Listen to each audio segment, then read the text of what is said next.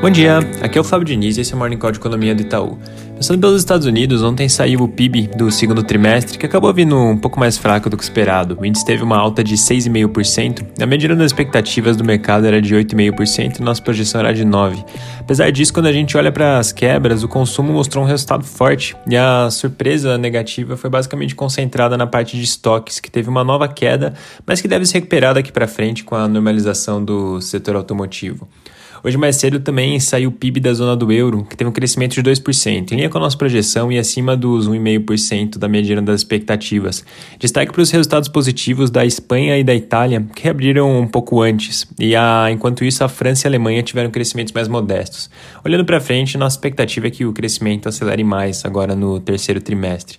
Para fechar o lado internacional, também hoje mais cedo saiu o dado de inflação da zona do euro, veio um pouquinho acima da, do esperado, em 0,7% na, na variação anual. Nossa projeção e a do mercado era de 0,6%, basicamente puxado pelo por preço de energia um pouco mais alto do que esperado, com 2,2% na variação anual, acima da mediana das expectativas de 2%. Passando para o Brasil, os jornais hoje trazem uma série de notícias relacionadas ao novo Bolsa Família.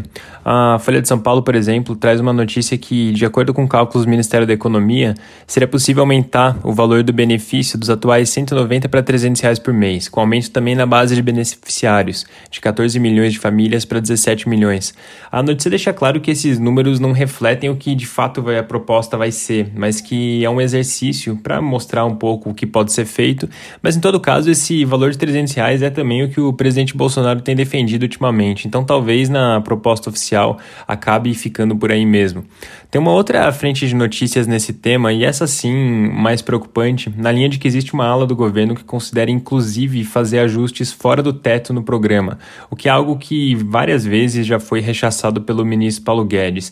Então, essas discussões todas relacionadas à reformulação do benefício andavam um pouco mornas ultimamente, mas a ganhar bastante força daqui para frente frente, com o retorno das atividades legislativas na semana que vem, a gente deve voltar a, a ver mais notícias sobre esse tema também.